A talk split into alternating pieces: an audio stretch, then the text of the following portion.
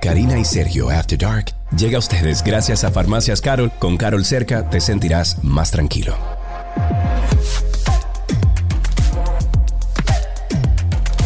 Karina y Sergio After Dark. Estamos de regreso a otro episodio de Karina y Sergio After Dark. Es un espacio que, bueno, hemos querido dedicar a hablar abiertamente sobre diferentes temas, acompañado, por supuesto, de especialistas. Gracias a todos los que están ya eh, perteneciendo a este podcast. Y es que cada mayo, Karina, Mental Health America promueve el mes de la concientización de la salud mental. Yo diría que esto para educar al público sobre esta parte vital en nuestras vidas. Y el objetivo de este mes es alentar a las personas a examinar sus propias emociones, desde la depresión hasta el trastorno bipolar. La salud mental nunca ha sido tan comentada y estudiada como el año pasado con todo esto de la pandemia. Es tanto así, Cari, que la misma Oprah Winfrey, ha lanzado todo un también, vamos a decir que un contenido para Netflix, etcétera, sobre la salud mental. O sea que estamos, yo creo que a nivel mundial estamos todos alineados. Exactamente, porque es una realidad y nosotros tenemos que darle la importancia que tiene la salud mental. Hemos estado esta semana o semana por semana a través de este podcast abarcando temas de salud mental. Ya hablamos de la ansiedad, ya hablamos de la bipolaridad y ahora le toca el turno a una situación que debemos prestarle mucha atención, que es el tema de la depresión. Sí, que tiene diferentes niveles y eso más adelante estaremos hablando de eso. Eh, pero es que el COVID-19 o esta pandemia que hemos estado viviendo ha generado una crisis de salud mental, no solo por el encierro obligado, porque eso es una parte, sino por las propias secuelas entre quienes sobrevivieron a la infección.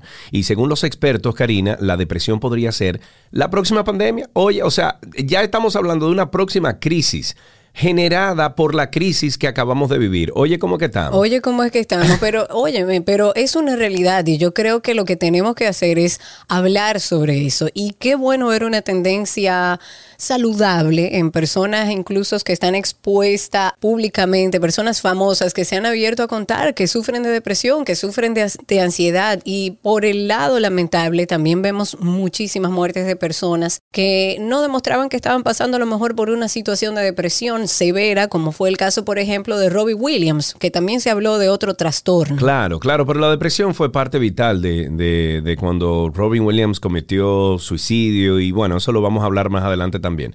Para este podcast, para este episodio, hemos invitado a una persona que mucha gente conoce, Marola Guerrero, es comunicadora, productora y vocera de amor propio y de la salud mental con su proyecto Yo Me Amo. Hola Marola, bienvenida, ¿cómo estás? Marola. Hello chicos, gracias de verdad por la invitación. Estoy súper contenta de que estemos tratando este tema tan importante.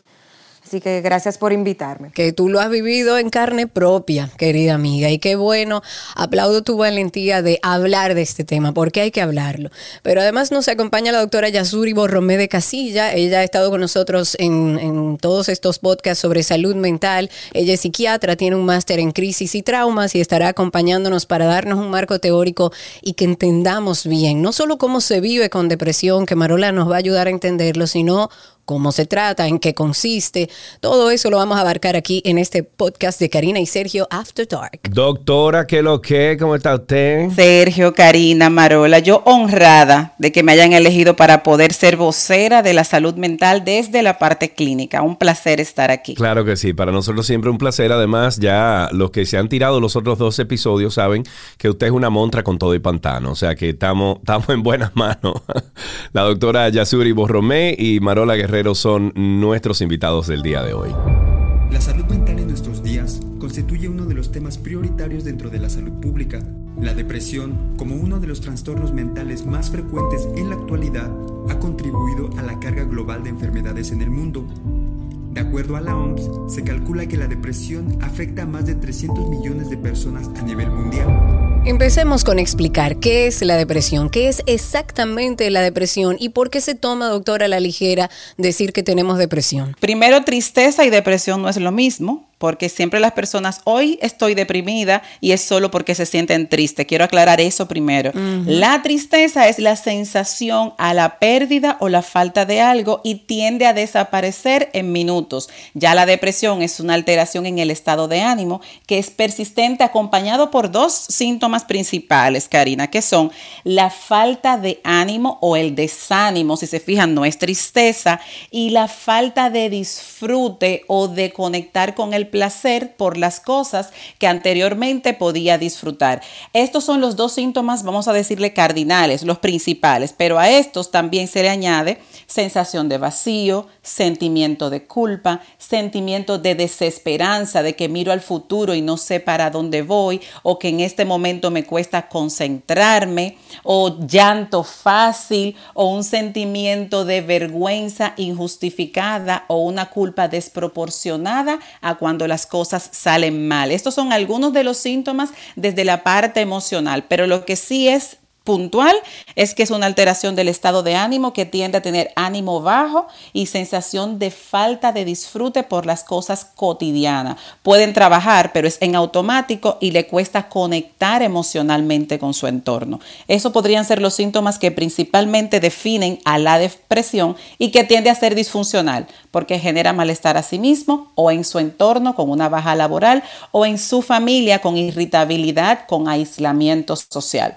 Ahí estoy socializando todos los síntomas, vamos a decir, en conjunto y podemos detallar después con los diferentes tipos de depresión. Ok, doctora, pero, pero entonces, ¿cuáles son esas etapas que vive una persona con depresión? O sea, ¿cómo llega a la crisis esa persona que vive con depresión? Va a notar un cambio en su forma, principalmente de percibir la vida. Va a tener una sensación de tristeza o de nostalgia, se puede tornar irritable, empieza a aparecer sentimientos de que valgo menos que, lo, que los demás, ese sentimiento de desesperanza, me empieza a fallar la concentración, ya las cosas que yo hacía antes en menos de 5 minutos ya me pueden tomar hasta 30 minutos o aunque yo planifique el día, no logro ejecutar todas las tareas del día, me distraigo con facilidad. Muchas veces dicen los pacientes, doctora, me está faltando la memoria, pero en realidad es por falta falta de concentración y muy importante aclarar que dentro de los síntomas físicos puede aparecer lentitud al momento de caminar, es como pesadez en las piernas y en los brazos, puede aparecer dolor en el cuello y en la nuca, nucalgia por la misma tensión y esa sensación como de fatiga, como de que yo no he hecho nada. Eso se llama eso se llama nucalgia. Sí, que es el dolor en la parte del, entre el cuello y el hombro se le puede decir nucalgia, que es un dolor muscular que viene en respuesta a una tensión constante, Sergio, pero la mayoría de las personas que la sienten solo perciben el dolor sin saber que es que casi siempre se mantienen tensos. Cuando te pones tenso, el músculo entonces se agota y luego duele en algunos movimientos y solo perciben el dolor, pero la tensión ya está adelante. Ya entendido. Cultura con sabrosura se llama eso. Marola, yo sé que tú vienes lidiando con temas de depresión y con temas de salud mental desde que tienes como 19 años. Eh, es decir, que llevas muchos años lidiando con, estos temas. Para ti, eh, ¿qué fue vivir con o, qué ha sido enfrentarte a vivir con este con depresión y cuáles situaciones hicieron que te dieras cuenta de que algo no estaba bien y de que tenías que accionar? Lo primero es que quiero describir desde el punto de vista de paciente cómo se siente y cómo yo la describí. Yo empecé a ver muchos TED Talks y muchos libros y eso para poder entender qué me pasaba, porque a los 19 años de pasar a ser como un cascabel y estar súper happy, súper feliz, empecé a deprimirme y a sentir algo que yo nunca había sentido, que era la sensación de no querer vivir. Entonces, para mí, yo, yo definía en ese, o sea, empecé a definir la depresión como estar mal aunque todo a tu alrededor esté bien. Todo a mi alrededor estaba bien, yo no tenía ningún tipo de problemas ni familiar, ni nada en mi entorno que provocara eso que yo estuviera sintiendo, que era una tristeza completamente profunda de la cual yo no podía salir. Lloraba mucho, casi 24 horas llorando, llorando, porque se detonó algo, o sea, me pasó algo dentro de mi iglesia que detonó esta situación y ya por 15 años, 16 años, empecé a lidiar con este monstruo que básicamente arropó mi vida. Ustedes dirán, pero Mariel, yo te veía en divertido con Hochi, yo te veía haciendo todas las cosas, te vi creciendo. A eso mismo iba ahora Yo mismo. te veía Sí. funcional, trabajando en medios de comunicación, que de hecho es bastante difícil hacerlo en medio de una depresión. Exactamente. Eh, yo simplemente aprendí a vivir con la enfermedad, que yo no sabía que era una enfermedad, yo pensaba que era eh, por falta de fe o porque yo cometí algún pecado, o sea, toda esa parte religiosa me envolvió mucho en los primeros años de depresión y había mucha culpabilidad porque yo decía, ven acá, y como que una hija de Dios que ora, que está eh, construyendo iglesia, bregando con gringos, misioneros y haciendo como toda la obra de Dios, esté en depresión. Yo no entendía esa dicotomía. Empecé a vivir con este monstruo y a sacar de abajo. Y como dicen los gringos, faking it until you make it.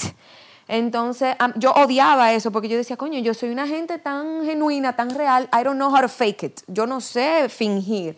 Pero como vengo de una familia muy trabajadora, muy, muy luchadora, que saca de abajo, o sea, yo decía, no, que yo tengo que echar para adelante, yo tengo que hacerlo, yo tengo que hacerlo. Pero dentro de todo ese eh, momento oscuro, había muchos momentos donde yo estaba trancada en mi habitación, yo no quería que nadie me llamara, yo no quería, quería que nadie me fuñera y me envolví en una nube de aislamiento y de simplemente mecánicamente ir a resolver lo que yo tengo que resolver y volver para mi jaulita, volver para mi cajita. Es como en piloto automático. Exactamente. Doctora, químicamente, ¿qué estaba pasando en el cerebro de, de Marola en ese momento? Porque sí, tenemos una situación que fue provocada, a lo mejor eh, presión social, otros eventos que ha dicho Marola o que ha mencionado Marola, pero entiendo, y por las otras conversaciones que hemos tenido también, que hay un proceso químico que se está llevando a cabo en ese mismo instante. Sí, en esta están envueltos tres, vamos a decirle, tres hormonas neuronales, que está la serotonina, que es esta la que nos hace percibir la felicidad y conectar con las cosas que disfrutamos. Está la dopamina, como hablamos anteriormente, que es la que nos hace buscar el placer. Y está la noradrenalina, que es la que nos da la parte de la sensación física y de la parte de los movimientos. Es bueno aclarar que las situaciones externas pueden ser estresantes, Sergio, y no necesariamente causal, porque pueden haber diferentes factores de estrés y entonces todos estos conglomerados, pues entonces nos da como resultado la depresión. Pero de alterarse neurobioquímicamente, serotonina, noradrenalina y dopamina a niveles disminuidos y entonces la persona, aunque intente estar bien, porque su memoria está ahí y recuerda lo que tiene que hacer para sentirse bien, no lo logra y se queda con esta apatía o con esta fatiga tanto física como emocional. Ok, eh, Karina, creo que nuestra queridísima Emma la Magister quiere hablar con nosotros, ¿no? Sí, señor, Emma la Magiste. Adelante y qué placer poder conversar contigo sobre este tema, sabiendo que tienes mucho que aportar. Qué bueno que están hablando de este tema. Yo les puedo decir que hay dos versiones de mí. Yo soy la hija de una persona bipolar en la época cuando se hablaba maníaco depresivo, que aquello era feísimo. Y la verdad es que el ser hijo de una persona que vive la condición, eh, pues toca a veces no comprender, no entender si la persona está siendo mala, si la persona está siendo pesada, si la persona lo que está haciendo es injusta, hasta que por fin te das cuenta, wow, esta no es una situación de esta persona ser eh, maliciosa, sino que está viviendo una condición. Así que yo motivo a todo el que está escuchando este espacio que por favor sepan, si usted es padre, usted tiene un hijo, pues también hay que tener en consideración incluso de educar a los hijos de cuál es la condición para que los hijos no crezcan pensando mi mamá es mala o mi papá es malo O mamá está loca. o, o loca o maltratante o acelerada. O sea, hay tantas formas, porque yo creo que esa parte de empatizar, esa parte de lograr comprender cuál es la condición y no tener miedo, porque hay que saber, la doctora puede eso ampliarlo, que hay una realidad muy grande de una posible herencia a, a, a una, a, esta condición. Entonces tenemos que estar todos muy atentos, no estar viviendo en el miedo, por supuesto que no.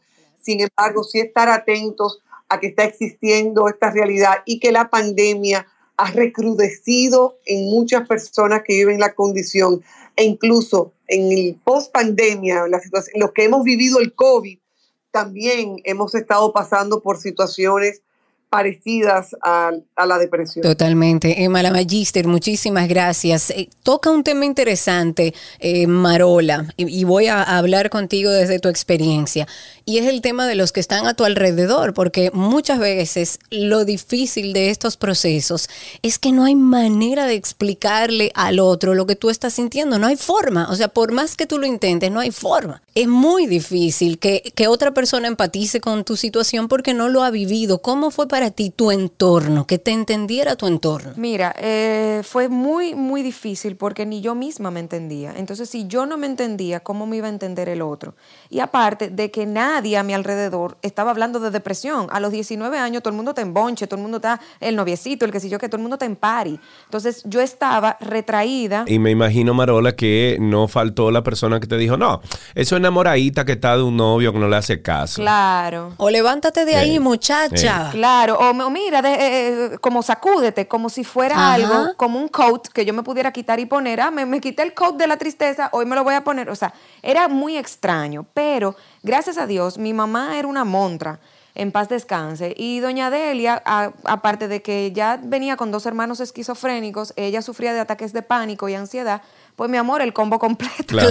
Eh, eh, la tipa... Ella estaba entrenadísima. No, no, ella estaba súper entrenada. Entonces mi mamá sí se fajó conmigo a, constantemente preguntándome, cuéntame, ¿cómo te sientes? Descríbemelo. Y cuando yo le describía lo que sentía, yo decía, mami, yo siento un hoyo. Yo siento un hoyo que no se me va. Era, era algo profundo, un vacío profundo y muchas ganas de llorar y no quiero la vida. y no O sea, le, hacía la descripción. Y gracias a Dios, eh, ella y yo pudimos profundizar nuestra relación de toda la loquera que nos estaba pasando, porque ella con su ataque de pánico y ansiedad, yo con mi depresión, o sea, nos apoyábamos mutuamente. Y, pero lamentablemente mis amigas no me entendían. Entonces ella empezó como a básicamente a regar la voz en el sentido que, mira, fulana, fulana, vengan, déjenme yo explicarle lo que siente Mariel. Y me ayudó a crear una red de apoyo de que cuando yo estaba trancada en mi habitación, ella llamaba a mi amiga y decía, fulana, eh, Mariel está trancada, ven, rápido. Y entonces eh, yo permitía que esa persona entrara y ya esa persona cuando estaba en mi habitación me decía, eh, cámbiate, bañate, ven que estoy aquí. O sea, ya me ayudaba a como a cope, como a soportar la carga y ya por ahí, tú sabes, yo me sentía mejor. Pero era muy, muy difícil entre la familia, entre Tuto. El que conoce a Tuto sabe que Tuto era, era terrible. Era, fue. No, no, Tuto era una cosa increíble y mis hermanos de verdad no entendían. Y entre eh, su inocencia, pues medio se burlaban. Ahí está esta tipa ahora con su loquera. Pero no lo hacían de maldad, lo hacían desde la ignorancia. Entonces, eh, por ahí eh, quiero recalcar la importancia de tener un, padre o una madre que apoye aunque no entienda. Porque no necesariamente tiene que entender, mira, cool, no te entiendo, no entiendo ese dolor, pero estoy aquí. Y de verdad mi mamá fue una tranca en esa parte. La depresión es el principal padecimiento que afecta a las personas de entre 14 y 35 años de edad y sobre todo por ser la primera causa mundial de suicidio. El estigma en los problemas de salud mental como la depresión suelen ser un obstáculo en el tratamiento, ya que impide que la gente obtenga la ayuda que necesita. Doctora, eh, se me ocurre preguntarle si, bueno, escuchando el tema de Marola, escuchando a la doctora Emma, eh, si todas las depresiones requieren medicación o esto se puede tratar con, no una simple conversación, pero con una conversación con un experto. Sí, terapia, si los síntomas son leves y los logro identificar y a la tercera sesión terapéutica ya tienen que haber síntomas de respuesta de mejoría. Si la depresión es leve, ¿qué la categoriza como leve? Que estos síntomas no me impidan seguir funcionando y que yo pueda tener soporte dentro de lo que le da sentido a mi vida, busco ayuda terapéutica y entonces ya inicio la psicoterapia, que es la hablada. Ahora, si estos síntomas ya alteran mi sueño, mi apetito, sentimientos de inutilidad, esta sensación de vacío que bien describe Marola, ya estos son síntomas moderados o pueden ser síntomas de una depresión mayor y van a necesitar la parte farmacológica. Sergio, ojo, una parte farmacológica no es una condena para toda la vida cuando se trata de depresión. Se puede manejar como un episodio. Y otra cosa, si hay factor genético, hay mayor probabilidad, pero tampoco es una condena de porque en la familia hay depresión. A mí me va a pasar si yo tengo factores protectores, que es bueno hablar de ellos. Pero la depresión leve, hablada, se puede responder. Pero si hablada ya la tercera sesión no hay respuesta de esos síntomas, que lo evalúe un psiquiatra, porque es mejor prevenir a que llegue a una depresión mayor. La mayor se medica y la moderada también se medica. Esa parte ahí no se puede pecar de negligencia. Yo pasé por un tema y, lo voy a comentar porque ya que estamos hablando abiertamente de, nuestras experiencias, a mis 28 años yo pasé por una depresión grandísima. Fui a tres psicólogos y un psiquiatra. Y recuerdo, eh, doctora, que el hecho de yo haberme sentado con esos tres psicólogos y ese psiquiatra me ayudó muchísimo. A mí el psiquiatra me quería medicar y yo incluso incluso fui compré la medicina que me dijo, era como un antidepresivo, no sé qué, pero nunca me lo tomé por miedo, porque nada, eh, yo soy de los que me duele la cabeza eh, y al tercer día que me tomo la patilla porque ya no aguanto más.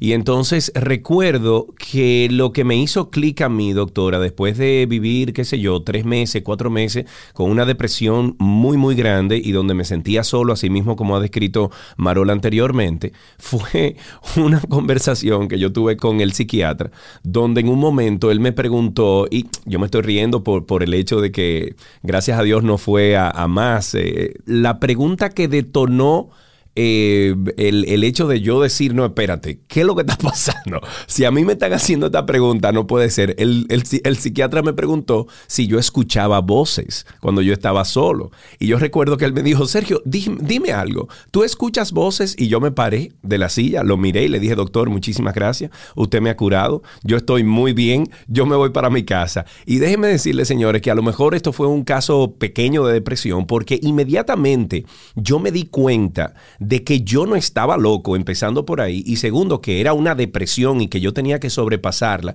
Y gracias a Dios, a lo mejor en mi caso yo no tenía una, un desbalance químico porque no he necesitado medicarme, pues a mí se me arregló el mundo. Y, por eso le hice la pregunta de que si todas las depresiones, eh, doctora, requieren medicación, porque una buena conversación puede también como arreglarle el mundo a la gente o el cerebro, ¿no? Hablar alivia. Ponerle palabras a lo que tú sientes, Sergio, es capaz de brindarte paz y de añadir luz en ese momento de oscuridad. Y si esos síntomas son leves, esos síntomas pueden remitir solo con la parte hablada porque está saliendo de ti. ¿Qué hizo ese doctor? Te confrontó con una pregunta dramática y te puso como al borde de la locura. Entonces, ¿qué hicieron tus mecanismos de defensa? O sea, tu forma de enfrentar la vida en tu mente. Párate y sal, que tú puedes con esto. Para parafrasear la forma en que respondiste a esa pregunta, pero mira, te repusiste. Ahora que te hayas repuesto en ese momento a síntomas depresivos que como fueron sin medicación, puedo entonces decir que son leves, necesitas tener muchos factores protectores relacionados al estrés y a la parte afectiva, porque quien hace una depresión en un momento y no toma las medidas necesarias queda expuesto a seguir haciendo depresiones en el futuro ante otras situaciones estresantes. Tenemos a Natalia Camilo a través de eh, Natalia, habilita tu micrófono, tu comentario alrededor de este tema de la depresión. Vamos a darle un chancecito a Natalia. Bueno, realmente me encanta que estén hablando de este tema, ya que es un tabú muy grande en este país y realmente ahorita estaba escuchando a Marola, creo, y creo que estaba mencionando que cuando ella tenía 19 años, antes la gente, sus amigas la veía como, no, pero eh, que está loca, que no sé qué, y realmente ya agradezco que yo estoy en una generación que se habla mucho más del tema y que ahora mismo mis amigos entienden mucho más sobre qué es lo que está pasando, qué es la depresión, qué es la salud mental y lo importante que es cuidarse de ella. Y es que realmente ahora, cuando yo siempre comento con mis amigos o conocidos sobre mi diagnóstico, yo padezco de depresión mayor y estoy medicada, eh, lo que siempre escucho es el típico, wow, nunca me lo imaginé, tú no parece que tú tienes depresión. Y la pregunta siempre surge como, ¿y cómo yo debería de verme? Porque sí, yo me veo muy feliz, muy simpática y bueno, Pero, pero déjame decirte algo, Natalia, yo que te conozco, yo que soy tu tío, yo que hablo con contigo, yo que cuando estoy en República Dominicana te tengo arriba de mí abrazándote todo el tiempo, siempre eh, te he visto como una persona muy feliz, etcétera. Y cuando tú me dijiste hace, qué sé yo, un tiempo atrás, eh, mira, tío, estoy pasando por depresión, me estoy medicando, a mí me pareció, conchale, raro, pero no, o sea, eh, no fue como que un shock, sino raro por la persona que tú eres. Entonces, tienes que entender que los que estamos alrededor de ti te vemos como una persona eh, feliz y contenta todo el tiempo, Nata. Claro, sí, pero lo que pasa es que yo siempre me acostumbré como a verme súper bien, como por ejemplo lo que estaba también mencionando Marola, del fake it till you make it. Y es como que sí, yo tengo el pretender bajo control, pero ¿cuándo voy a estar bien? O sea, porque realmente me acostumbré tanto a parecer estar bien para que nadie me pregunte, ¿y por qué tú tienes esa cara? ¿Y qué te pasa? Porque realmente ni yo misma sé la respuesta a veces, porque yo también quisiera saber porque nada me motiva y todo eso. Y realmente lo mejor que hice fue buscar ayuda, porque en ese momento uno no sabe qué hacer, uno dice, no, pero eso se me va a quitar y no, realmente muchas veces lo que se necesita es buscar ayuda. Y en ese momento cuando yo me empecé a sentir muy mal, yo estaba en una relación que realmente le agradezco inmensamente por haberme motivado a buscar ayuda, por haberme dicho, mira, tú necesitas hablar, tú necesitas esto, vamos, vamos a resolver, porque realmente lo que uno necesita en esos momentos es realmente rodearse de personas que le vayan a motivar a mejorar, que vayan a decir, mira, yo estoy aquí, que aunque ni siquiera sé hablar y decir, tú, tú necesitas que yo me sienta al lado de ti para que tú no te sientas sola, yo lo hago. Y eso es lo que uno realmente necesita. Y también estoy muy agradecida de tener una mejor amiga que siempre está ahí, que si yo estoy mal la llamo y ella va y dice, ven, yo me voy a quedar aquí, ¿quieres venir a mi casa? ¿Quieres pasarme a buscar? Yo te paso a buscar, vamos a hacer algo. Indiscutiblemente el, el sistema de apoyo es importantísimo en situaciones como esta. Marola, quería abordarte quizás un tema difícil, pero eh, es un tema que hay que tocarlo sí o sí cuando hablamos de, depresión y ya la doctora hablará por qué. ¿Pensaste en algún momento en esos años difíciles en suicidio? Mira, eh, es una pregunta muy interesante. Eh, durante los 15 años que yo duré en depresión, yo tuve pensamiento de muerte. Y yendo a terapia ahora con la doctora, eh, con la doctora Yasuri, entendí que eran pensamientos de muerte. Yo pensaba que eran pensamientos suicidas, pero yo nunca tuve, yo tenía ideación suicida, pero yo nunca pensé en cometerlo, como que siempre me daba miedo. Pero el pensamiento de muerte era, eh, yo no sirvo para la vida, yo estaría mejor muerta que viva, eh, estoy cansada de vivir porque estoy cansada de sentirme triste. Eh, estoy cansada de esta sensación de que me quiero morir. Pero en terapia entendí que es diferente el pensamiento de muerte y el pensamiento suicida, si la doctora puede corroborar eso. Excelente, esa es una de las teorías que más se necesita aclarar porque las personas siempre tienen temor a que estoy pensando en quitarme la vida. Cuando es quitarme la vida, es que ya yo tengo un plan y que lo voy a hacer de esta manera porque entiendo que la vida no vale nada y ya no quiero seguir aquí. Este es el pensamiento suicida. Ojo, los dos son igual de importantes, los dos necesitan una intervención psiquiátrica, no psicológica. ¿Qué pasa con el pensamiento de muerte? El pensamiento de muerte es, tengo un sufrimiento tan grande o un malestar tan grande o un vacío tan grande que entiendo que la única salida es la muerte me quiero morir, no es lo mismo a me quiero quitar la vida. Y esto me habla es de una magnitud de sufrimiento tal que entonces la persona no tiene recursos emocionales para enfrentar esto, no piensa en buscar ayuda y lo único que le puede llegar a la mente es que si te mueres descansa. Hay pacientes que me dicen, doctora, yo quiero como acostarme y no despertarme más. Mi respuesta es, no quieres salir de la vida lo que entiendes es que no puedes con la vida y para eso estamos, para ayudar.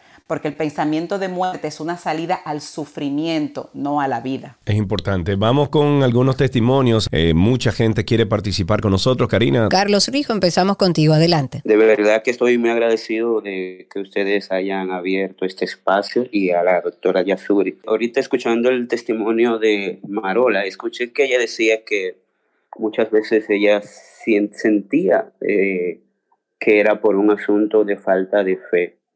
Y yo puedo dar testimonio de que esa idea es muy común dentro de la comunidad cristiana y religiosa cuando están pasando por momentos de depresión, lo atribuyen a, a una falta de fe. Incluso muchas veces hablan hasta de influencias demoníacas. Y es por, por no entender que el cerebro, como cualquier otro órgano, eh, puede enfermarse y necesita de atención médica. Claro, totalmente. Y de eso se trata y por eso estamos hablando aquí sobre estos temas, para normalizarlo, para que la gente busque ayuda, que se puede solucionar y se puede vivir con cualquier trastorno, pero hay que buscar ayuda. Ok, tenemos a Juliana Díaz. Ella también tiene un testimonio sobre el tema que estamos tratando en el día de hoy. Nos eh, dio un testimonio bastante interesante que nosotros queremos compartir. Juliana, gracias por estar con nosotros. Adelante. Gracias Gracias Karina, gracias Sergio. Eh, realmente estoy feliz de tener esta oportunidad. Esto ha sido toda una una revelación para mí. Yo soy hija de un suicida y hace poco sentí el llamado de que tenía que empezar a hablar de ese tema y, con mi testimonio y mi experiencia eh, de vida, pues ayudar a las personas que, están pasando por esta situación o que, o que ya la vivieron. Cuéntanos un poco sobre tu experiencia. Estábamos hablando con Marola sobre la situación que vivió, otras personas han expuesto también su situación. Hemos hablado incluso sobre el tema de, de llegar un momento en el que incluso piensas en atentar contra tu vida. ¿Cuál fue tu experiencia personal? Bueno, mira, eh, realmente para hacer un preámbulo de esto, eh, nosotros somos una familia de inmigrantes eh, que llegamos al país hace 30 años. Éramos mi papá, mi mamá, mis dos hermanas y yo. mi papá duró un proceso de más o menos de 3 a 5 años con depresión. Eso fue hace 23 años. fue un proceso en una época donde no había tanto acceso a la información como hay ahora. Eh, y eso hizo también que quizás él no pudiera encontrar eh, esa ayuda tan fácilmente, digamos, ¿verdad?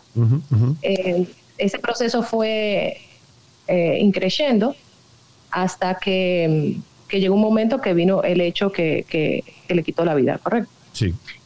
a partir de ahí, pues entonces es que viene el cambio, o sea, el cambio radical que viene todo el proceso del cual yo puedo hablar, que es el proceso de, qué pasa cuando tú pierdes por un evento tan traumático a un ser querido. O sea, ¿qué queda después de eso? Como decía la doctora, eh, realmente la depresión es una enfermedad. Eso nosotros vinimos a, a, entenderlo mucho después que él murió. Y eso fue ayudándonos también a sanar ese dolor de esa ausencia, de esa pérdida, de ese abandono que nosotras como hijas sentíamos y que nos cargaba. Entonces yo corroboro lo que han dicho tanto Marola como la doctora de que tiene que haber, y es un aspecto fundamental en el tema de la depresión y también luego de que pasa un evento de este tipo, un acompañamiento.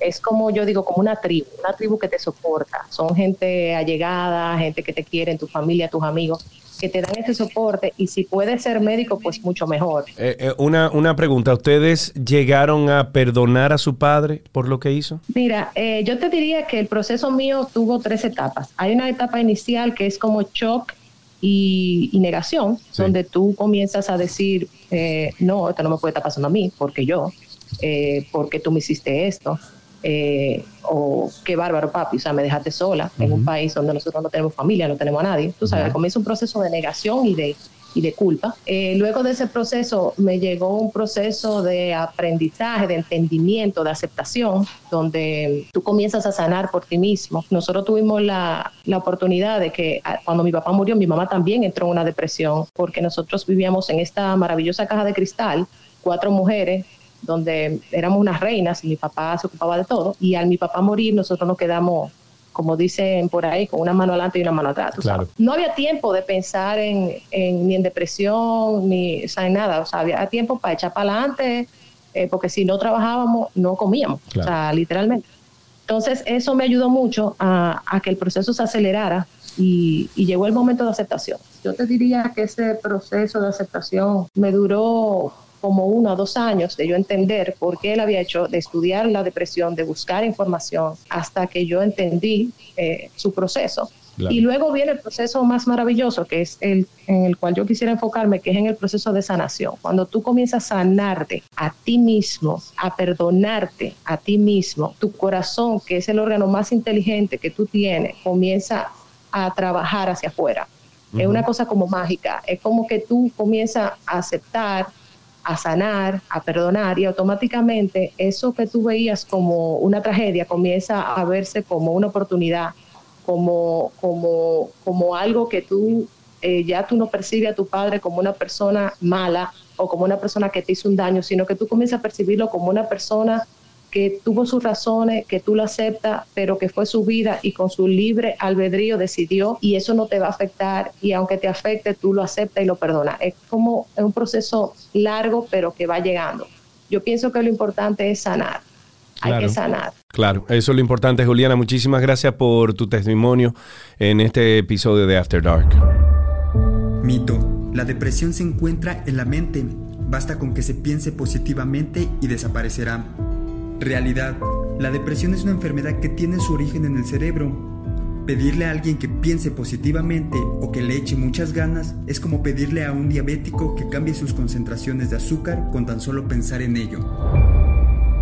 Doctora, eh, apro- aprovechando esta conversación, ¿cómo podemos nosotros, si conocemos a una persona, luego de conocer todos los síntomas que se ha hablado aquí, cómo hacemos los que estamos alrededor para ayudar a alguien, cómo abordarlo que está o que nosotros entendemos que está en medio de una depresión? Es una historia conmovedora, pero para darse cuenta de que puede estar pensando en el suicidio o ya sea la depresión o en la muerte, es una persona que va a tender a aislarse, que va a hablar menos de lo habitual, que puede tener un contenido al momento de hablar de cuando ya no esté o cuando yo no yo falte o hacer preguntas de qué tú harías si yo no estoy o empiezan incluso a poner en orden deudas y cuentas. Estas son algunas de las actitudes que se puede notar cuando alguien está pasando por un proceso en donde está pensando en la muerte. Claro, hay suicidios que son por impulso, pero, Karina, de cada 10 personas que se quitan la vida, 9 tienen un diagnóstico psiquiátrico,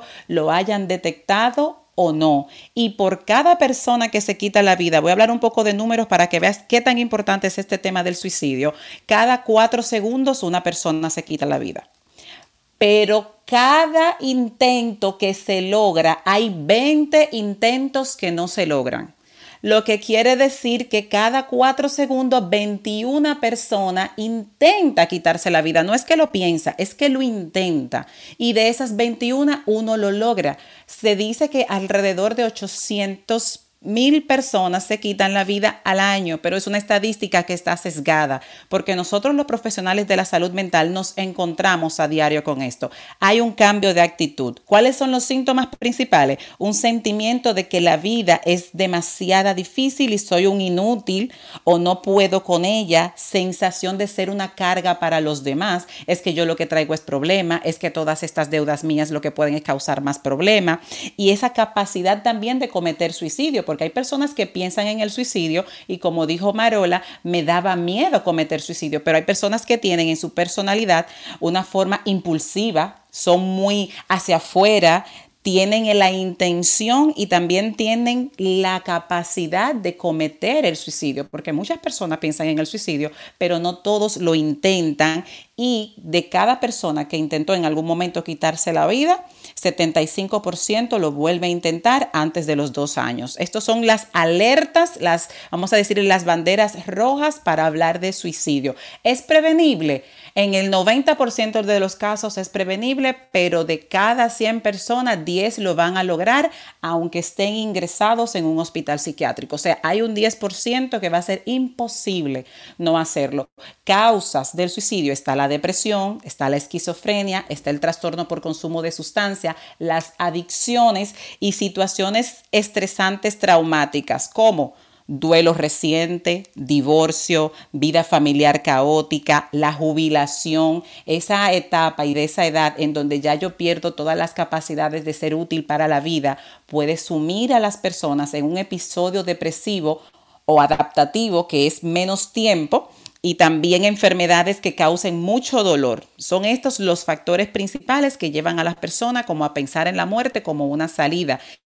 Que siempre claro, cuando una persona se quita la vida para salir del dolor, ese dolor y sufrimiento no desaparece, sino que se hereda a mínimo seis personas a su alrededor. Cuando tengo a alguien en la consulta que dice, estoy pensando en quitarme la vida porque ya no puedo sufrir más, yo le digo, pues ese sufrimiento que tienes se lo vas a pasar a mínimo seis personas en tu entorno porque no es verdad. Claro, trasladarlo. Carlos Castillo a través de Spaces está con nosotros. Carlos, habilita tu micrófono ahora sí para que te escuchemos. Adelante. Sucede que yo pasé en el 2013, pasé por una etapa también de depresión. Varios factores hubieron y de los cuales Dios me permitió salir y me permitió también escribir los procesos que fui viviendo y pude salir después de durar casi un mes en eso, en una sola semana pude salir de esa depresión. Pero en ese trayecto pude ayudar a otra persona que por X o Y terminé cerca de esa persona, la vi sentada, la voz de Dios me dijo, acércate a ella. Cuando yo me acerqué, ella estaba llorando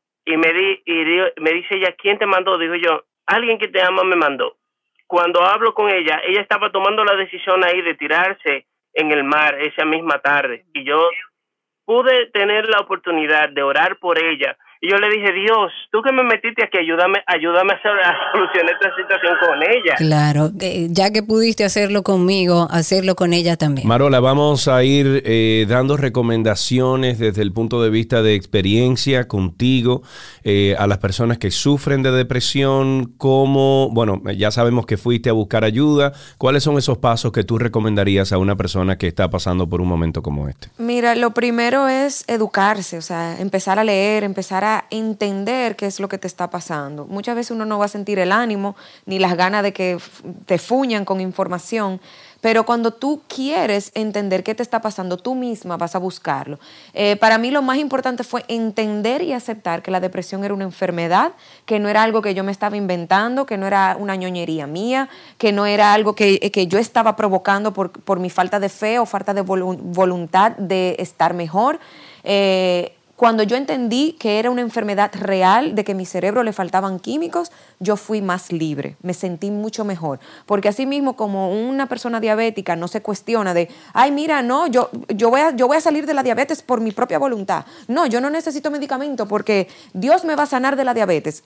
Eh, yo entiendo que hay que separar un poco la fe de la parte científica porque a mí me causaba mucha, mucha culpabilidad también. Cuando yo separé esa parte, yo dije, ven acá, pero así mismo como se mueren de cáncer y Dios no sana a una gente con cáncer, así mismo como se mueren de diabetes o lo que sea, o de un infarto al corazón, óyeme, algo tiene que pasar de que yo tenga que entender que Dios no me está culpando a mí por yo, por yo estar depresiva. Entonces, la parte de fe, como dijo el, muchacho cuando, cuando, cuando habló, de entender que esto no es un demonio, que esto no es eh, algo que tú estás provocando porque tú quieres. O sea, tú tienes que entender que esto no, tú no tienes la culpa de lo que te está pasando y que es una enfermedad como la diabetes, como la hipertensión y buscar eh, seguir intentando con los psiquiatras y con los psicólogos, porque hay veces que tú no das pie con bola con el psiquiatra, hay veces que tú no conectas y tú dices, pero es que yo, yo estoy haciendo el esfuerzo de ir a buscar ayuda y esta persona no me está ayudando. Así mismo como no funcionan los doctores de la hipertensión, no, no funcionan los neumólogos, tú sigues buscando. O cuando usted busca una segunda opción para cualquier otro padecimiento de salud. Exacto. Lo que pasa es que como tú tienes que salir, bañarte y hacer el esfuerzo de buscar la ayuda, pesa más. No es lo mismo cuando tú tienes un problema respiratorio y tú vas a buscar dos o tres opiniones. Aquí tú tienes que literalmente obligarte a bañarte, obligarte a cepillarte los dientes, obligarte a salir a la calle y buscar la ayuda. Por eso yo admiro tanto cuando una persona en depresión decide por sí misma buscar la ayuda porque es un esfuerzo doble. Y tú dices, ay, ¿por qué una gente no se quisiera cepillar los dientes? Porque uno no quiere la vida uno está tan inmerso en ese hoyo que uno dice, pero ¿para qué me voy a cepillar? ¿Para qué me voy a bañar? ¿Para qué yo voy a joder tanto? Si como quiera, mi vida no vale. Entonces, en ese hoyo, ahí tú, o sea, hay que buscar la forma de que entre un poquito de luz y tú decir, sí, yo necesito buscar la ayuda porque mi vida vale. Y ahí nada, ahí entra en juego mucha gente, mucha o sea, el apoyo familiar, el de amistad, el de pareja complicadito la depresión, pero, pero se sale, uno puede salir. Eso es lo más importante, se puede salir. Pedro Julio, habilita tu micrófono y cuéntanos tu experiencia. Quiero, desde el punto de vista de paciente, yo soy, yo sufro depresión. Quiero decirle que, Sergio y Karina, esto que ustedes están haciendo ayuda bastante el hecho de normalizar la situación eh, de hecho, cuando yo vi un post de J Balvin donde él ponía su depresión, yo pude hablarla con mis amigos. En primer lugar, quiero decir esto, y en segundo lugar, porque en nuestro país no los seguros no cubren eh, la parte psiquiátrica, o sea, la consulta ni, ni los medicamentos. Sí, y, muchísimas gracias, Pedro Julio. Gracias por tu apertura. Estamos trabajando en eso. La doctora nos facilitó una serie de lugares donde están atendiendo o a muy bajo costo o completamente gratis e incluso te ayudan con los medicamentos. O sea que pásate por nuestro usuario de Karina y Sergio After Dark, que ahí hay un enlace en nuestro perfil donde está toda la información que nos suministró la doctora y todos los que les interese también de lugares donde pueden ir a terapia completamente gratis, pero como digo, además le ayudan con el tema de la medicación. Jan está con nosotros, Jan Carrasco, que también quiere comentar sobre este tema de la depresión. Eh, bueno, eh, aprovecho esta oportunidad. Eh, primero agradecer también que hagan este espacio para personas que, ¿verdad? Necesitan quizá un poquito más de orientación o escuchar otras perspectivas de personas que padecen de depresión. Yo tengo siempre, bueno, desde, desde que comencé a identificarlo, porque normalmente uno padece cierta patología en temas de salud mental y simplemente lo ve como o no me siento bien o un bajón de, de ánimo, pero tiene nombre. Y cuando uno encuentra cómo identificarlo con, con, ayuda de especialistas, yendo a terapia, la cosa se pone un poquito más clara, ¿no? Como decía Marola, buscar apoyo y orientación. Yo, por ejemplo, desde 2016, que fue cuando enfrenté un duelo muy grande, o sea, la pérdida de mi abuela, eh, mate paterna, que para mí fue como mi madre, ahí fue que la cosa comenzó a salir estaba más o menos guardado, pero ya sí, ese fue como el detonante que, que me llevó a tocar fondo, para decirlo así. Y yo decía, concha, yo soy un muchacho joven, tengo veintitantos años, ¿qué me está pasando? Yo normalmente soy bien proactivo, bien soy como que el amigo donde todo el mundo va cuando pasa algo, ¿no? Y en ese caso me, me pasó a mí me está pasando a mí porque todavía lo continúo manejando. Claro, yo creo que, y gracias Jan por también por la valentía de hablarlo, yo creo que hace falta eso, mucha gente que normalice este tema, que podamos hablarlo libremente.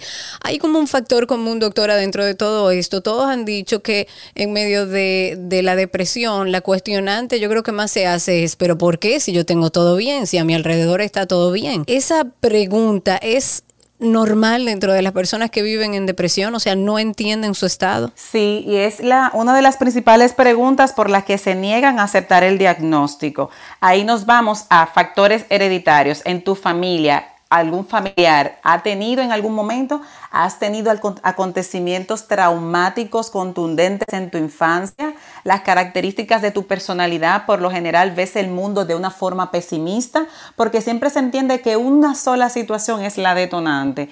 Y me voy a permitir, ya que hablaron un poco también de lo religioso y lo espiritual, el ser humano es cuerpo, alma y espíritu. La fe está vinculada a lo espiritual. El alma, que es donde se albergan los sentimientos, la emoción y la voluntad, es la mente en sí. Entonces se puede afectar y entonces puede distorsionar esto de que no tengo fe o algo está pasando. Pero siempre, nunca es una sola situación, Karina, la que lo detona. Son múltiples factores que puede ser situación estresante en el presente, algún acontecimiento de lo que hemos mencionado, puede ser características de una personalidad, o sea, la forma en cómo yo me enfrento al mundo, o que yo tenga carga genética hereditaria, o más aún, que mi cerebro tenga esa alteración en la bioquímica o alteración en la estructura que me predisponga a la depresión, aunque no me esté sucediendo nada. Todo eso se explora en la entrevista clínica con estudios de imágenes y con estudios de analítica que tenemos a mano y que podemos entonces encontrar cuáles pueden ser los diferentes factores, porque es muy difícil que sea una sola la causa. Tengo a nuestra amiga Clara Vera, cuéntanos. Yo tengo dos casos eh, de cercanos de, suicidio por depresión, uno, uno que no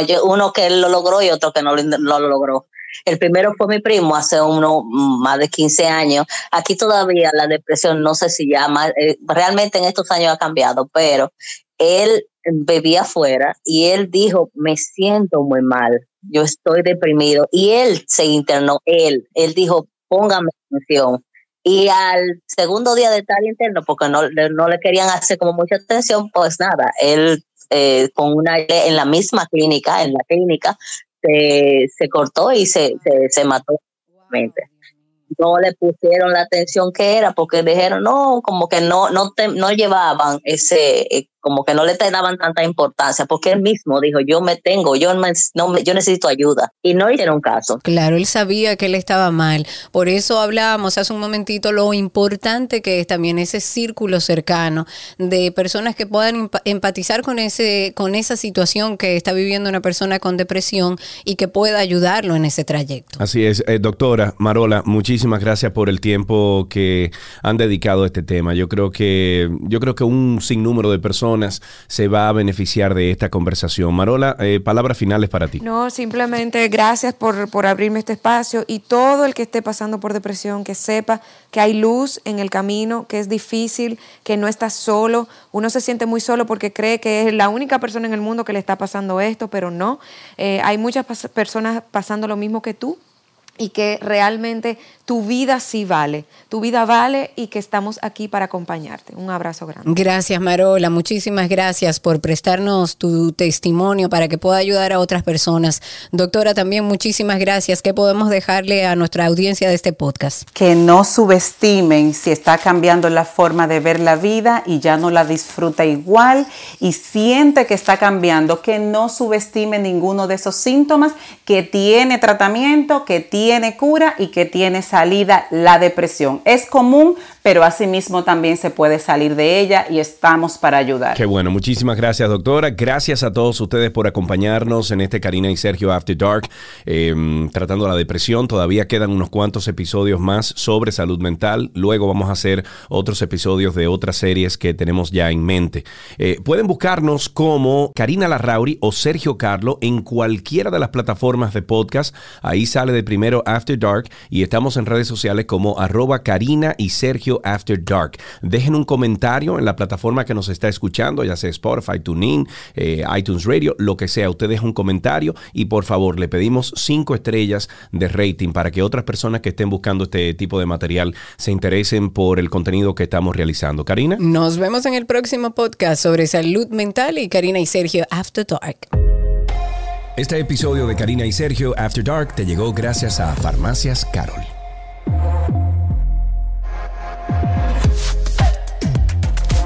Karina y Sergio. After Dark.